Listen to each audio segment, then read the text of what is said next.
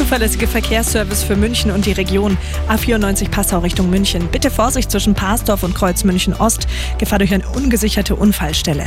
A8 Salzburg Richtung München. Zwischen Fraßdorf und Aachenmühle drei Kilometer Stau. Hier dauert es 20 Minuten länger. Und auch nochmal zwischen Weyern und Kreuz München Süd acht Kilometer stockend. Hier nochmal eine Viertelstunde mehr einplanen, bitte.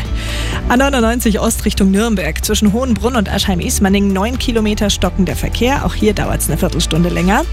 Die A99 Ost nochmal auf Höhe Aschheim-Ismaning gab es einen Unfall. Hier ist ein Fahrstreifen blockiert. Und am Mittleren Ring in München zwischen Luise Kieselbach Platz Tunnel und Tübinger Straße. Stockender Verkehr wegen einer Baustelle. Hier ist die rechte Spur blockiert. Außerdem München-Ungerer Straße in Höhe Wildtrudenstraße in beiden Richtungen eine Sperre wegen eines Pannenfahrzeugs. Geliefert bei jedem Verkehr.